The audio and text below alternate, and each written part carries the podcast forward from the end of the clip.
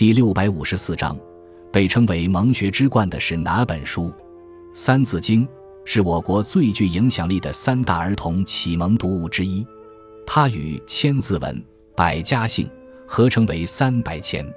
关于该书的作者有多种说法，今人普遍认为它是南宋时期的王英林所作。《三字经》全书仅为一千一百二十八字，每三个字为一组，共分三百七十六组。《三字经》在编写上十分符合韵律，读起来朗朗上口，易于背诵。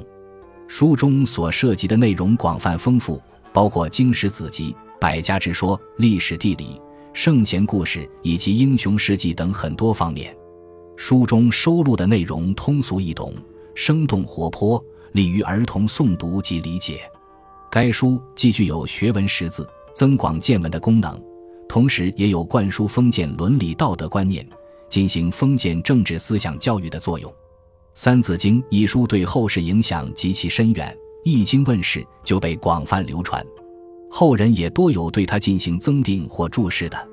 今天，它已是家喻户晓的一部蒙学读物，被称为蒙学之冠。